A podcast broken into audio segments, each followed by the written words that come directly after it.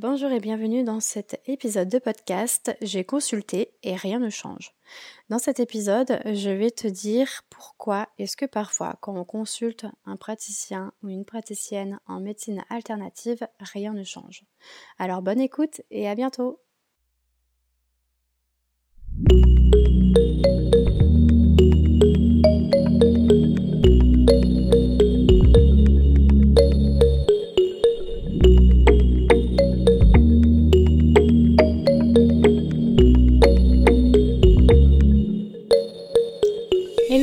bienvenue. Je suis Mathilde, professeure de yoga, praticienne en médecine ayurvédique, formatrice en ayurveda et yoga dans le Finistère.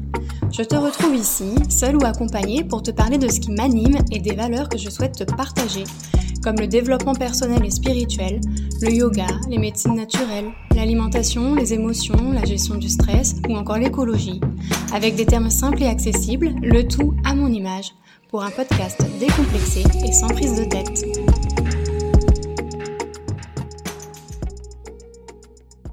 Le savais-tu? Depuis janvier 2023, mon organisme de formation est certifié Calliope, ce qui veut dire que tu peux te faire financer mes formations. N'hésite pas à visiter mon site web mathildiogalade.com ou à réserver un appel découverte avec moi via le lien qu'il y a dans cet épisode pour me poser toutes tes questions. Bonjour à toutes et à tous. Alors bienvenue dans ce nouvel épisode de podcast qui est un petit peu la suite euh, du dernier épisode que j'ai sorti il y a deux semaines, donc de l'épisode 40, qui était Pourquoi consulter une praticienne en Ayurveda, mais plus largement Pourquoi consulter euh, une praticienne en médecine holistique? Donc si ma voix est un petit peu grave et euh, bizarre, c'est parce que euh, c'est la période des rhumes, du coup je suis un petit peu enrhumée en ce moment. Donc voilà, ne vous étonnez pas. Euh, et du coup, donc le sujet du jour, euh, c'est j'ai consulté et rien ne change. Alors, pour reprendre un petit peu euh, l'épisode de la dernière fois, si vous ne l'aviez pas écouté, donc c'était pourquoi consulter une praticienne en Ayurveda et grosso modo, j'expliquais qu'il y a plusieurs raisons de consulter, mais que c'était vraiment important dans tous les cas, en fait, quand on fait une démarche comme ça, d'aller voir quelqu'un qui pratique la médecine douce, la médecine alternative, d'être motivé à mettre en place des changements dans son quotidien parce que c'est pas des recettes euh, miracles, des remèdes miracles où on va prendre tel complément alimentaire ou telle chose et tout va aller mieux. Ça demande vraiment d'être responsable de soi, de sa santé, de se responsabiliser vis-à-vis de sa santé et de ne pas euh, rester dans une posture de victime si jamais on a tendance à se mettre dans cette euh, position-là. Et donc du coup, bah, l'épisode du jour, j'ai consulté et rien ne change. Euh, je vais vous expliquer pourquoi, quelles sont les raisons qui font que parfois, quand on consulte un praticien ou une praticienne en médecine holistique, rien ne change. Déjà, euh, je tenais à rappeler, j'ai fait un post là-dessus il n'y a pas très longtemps sur mon compte Instagram, que euh, le chemin vers une santé naturelle, c'est un marathon et c'est pas un sprint. Ça veut dire que ça prend du temps, qu'il faut voir sur le long terme, qu'il ne faut pas voir sur le court terme et il ne faut pas être pressé. Si vous avez un problème euh, très gros qui vous dérange énormément, euh, c'est pas la médecine euh, holistique alternative vers laquelle il va falloir vous si vous souhaitez avoir une réponse tout de suite maintenant à ce problème-là. Par exemple, euh, vous vous êtes bloqué le dos et vous souffrez le martyr, à moins de prendre euh, des anti-inflammatoires ou un médicament comme ça euh, qui relève plutôt de la médecine allopathique, bah, vous allez rester un petit peu dans le mal.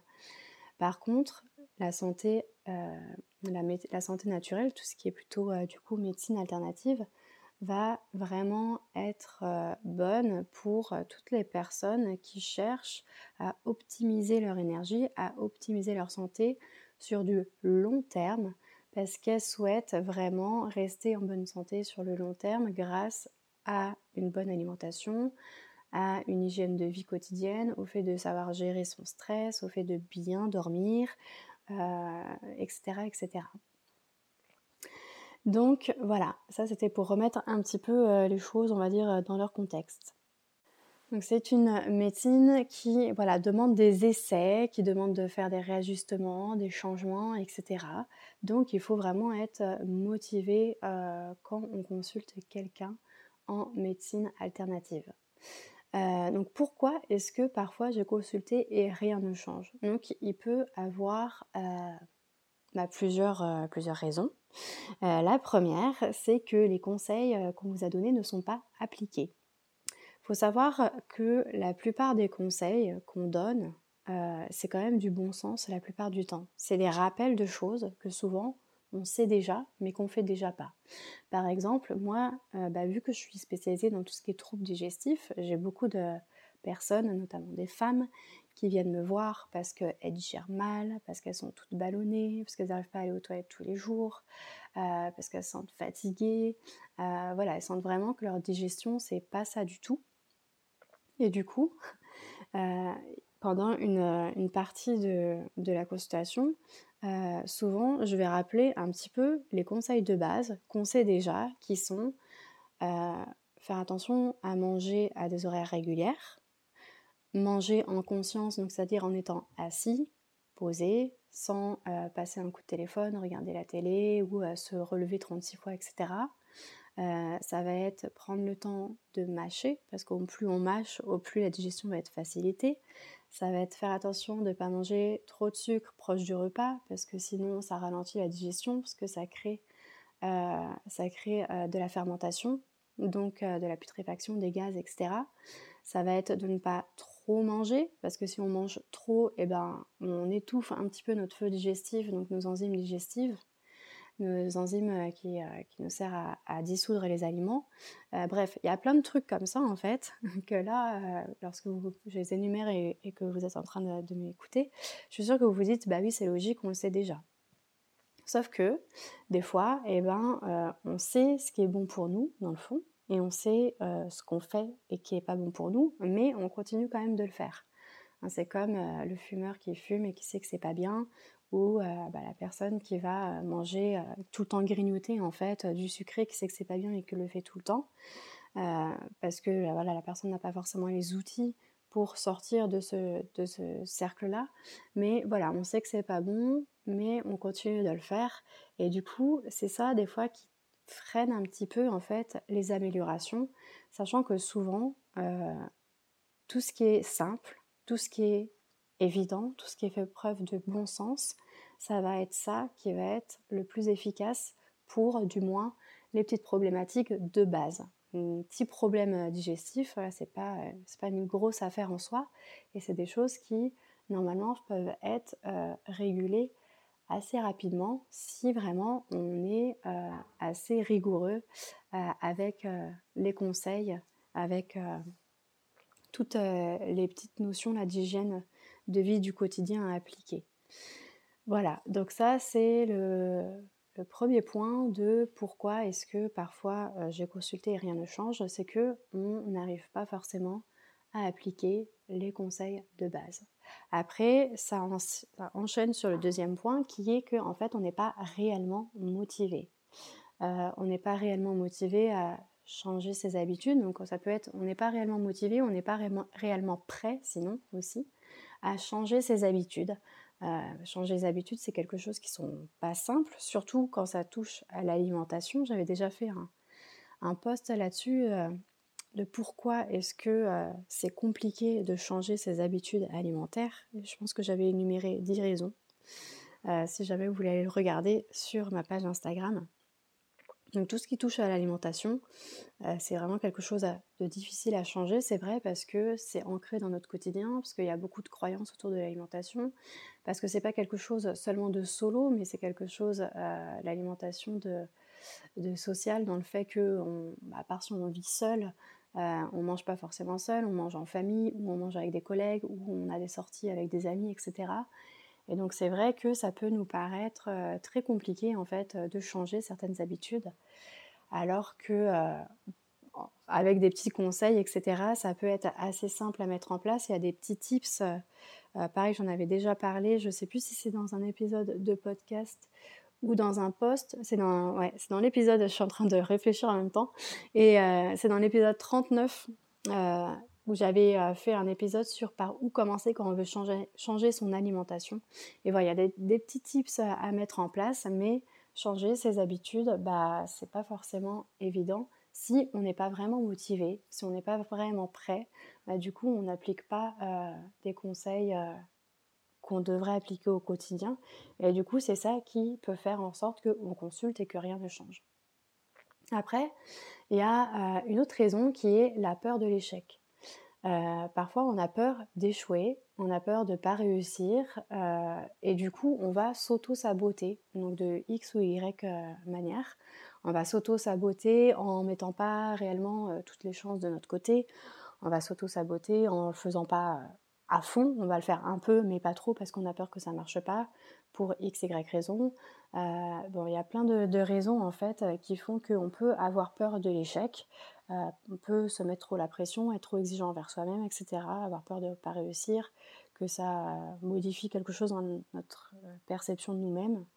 Et du coup, bah, ça fait que on va voilà pas vraiment être à fond et mettre toutes les chances de notre côté pour vraiment que nos, petites problématiques du quotidien soient soulagées suite à une consultation.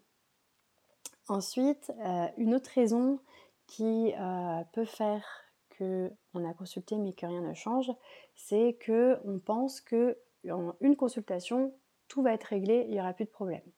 Sauf que, comme je l'ai dit au début du podcast, la santé naturelle, c'est, euh, le chemin vers la santé naturelle, c'est un marathon, c'est pas un sprint et c'est pas non plus des remèdes euh, miracles. Ça veut dire que ça demande euh, des réajustements, ça demande de faire des essais, ça demande de faire des changements parfois, mais comme un traitement normal en fait. Hein. si on a une problématique X ou Y, par exemple problème cardiaque et qu'on va voir un cardiologue, bah, il va nous faire essayer un médicament, puis des fois il va réajuster la dose, puis des fois il va nous faire changer de médicament parce qu'en fait le médicament ne nous convient pas, parce que par exemple on a trop d'effets secondaires ou des choses comme ça. Et bah, c'est exactement pareil pour la médecine euh, alternative.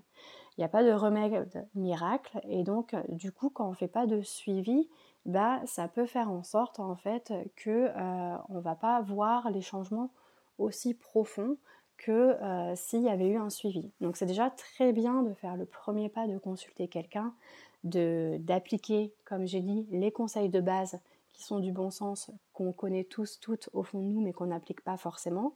Mais après, il faut aller creuser pour euh, continuer d'apprendre comment on fonctionne, parce que c'est beaucoup basé, euh, ces médecines-là, sur le fait d'apprendre à s'observer, d'apprendre comment on fonctionne, quels sont nos besoins, etc. Et du coup, c'est bien voilà, d'avoir du suivi pour affiner notre perception de ce qu'on ressent au niveau de notre énergie, notre digestion, etc et pour aussi faire des ajustements parce que tout est mouvement, donc notre vie change constamment, les saisons changent, etc., etc. Notre travail peut changer, il y a plein de choses qui nous entourent qui peuvent changer, qui font que les conseils qu'on vous a donnés aujourd'hui ne vont pas être forcément les conseils les mieux adaptés pour vous dans six mois ou dans un an ou dans un an et demi. Donc des fois, c'est ça aussi qui fait que euh, je consulte mais qu'il n'y a pas de gros changements ou que le changement ne perdure pas dans le temps c'est parce que je ne fais pas forcément de suivi.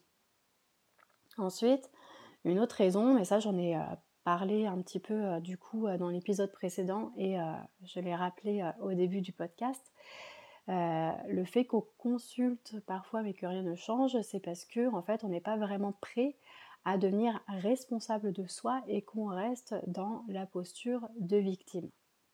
Donc, euh, je ne sais pas moi, quelle, peu importe la problématique euh, qu'on peut avoir, le problème de santé qu'on peut avoir, on se dit, euh, grosso modo, pour caricaturer la chose, j'ai pas de chance avec ma santé, pauvre moi, je suis vraiment malheureuse, c'est pas juste, etc.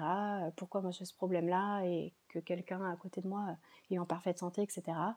Et du coup, bah, quand on se met en, posture comme ça de victime, on ne peut pas devenir acteur ou actrice de sa santé. Une victime, elle subit. Elle n'est pas acteur, actrice de ce qui lui arrive. Donc ça, ça peut être aussi euh, quelque chose qui va freiner le changement, le fait euh, euh, d'avoir une meilleure santé, de se sentir mieux. C'est le fait qu'on ne passe pas à l'action, qu'on ne prend pas ses responsabilités, qu'on ne cherche pas à voilà, devenir acteur, actrice de sa santé, qu'on reste dans la posture de victime et du coup, bah, rien ne change.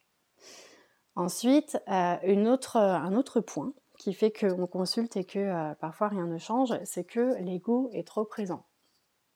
Parce que c'est pas facile euh, de se faire dire que ce qu'on a l'habitude de faire depuis toujours, bah, c'est pas forcément bien, c'est néfaste pour notre santé, euh, ça engendre le fait qu'on a des problématiques, etc. Donc des fois, on sait très bien qu'on fait des mauvaises choses et au moins on en a conscience, comme la personne qui grignote tout le temps, qui mange trop gras, qui va toujours aller euh, dans des fast-foods, des choses comme ça, bah, elle, peut très bien en avoir conscience et du coup euh, se dire voilà, je sais que ce que je fais, c'est pas bien. Au moins j'en ai conscience. Et après, elle va avoir une personne pour essayer de trouver des solutions pour petit à petit en fait aller vers quelque chose de plus simple, plus naturel, euh, voilà, pour, euh, pour se sentir mieux.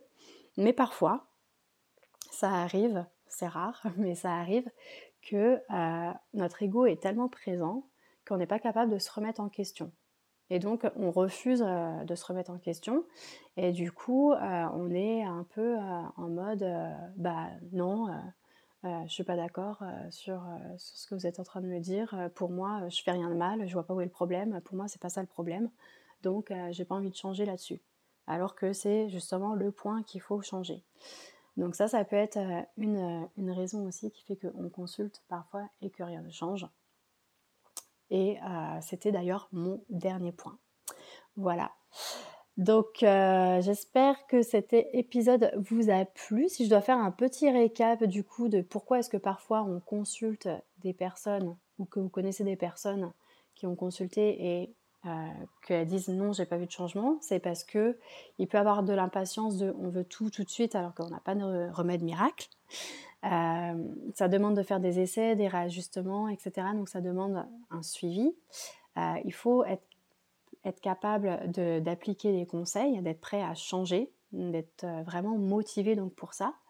Euh, il faut dépasser sa peur de l'échec et donc il faut éviter tout ce qui va être euh, auto-sabotage et il faut passer à l'action, se responsabiliser, sortir de sa posture de victime si on l'est et il faut savoir aussi parfois mettre son ego de côté et être capable de se remettre en question pour pouvoir aller vers une santé plus naturelle.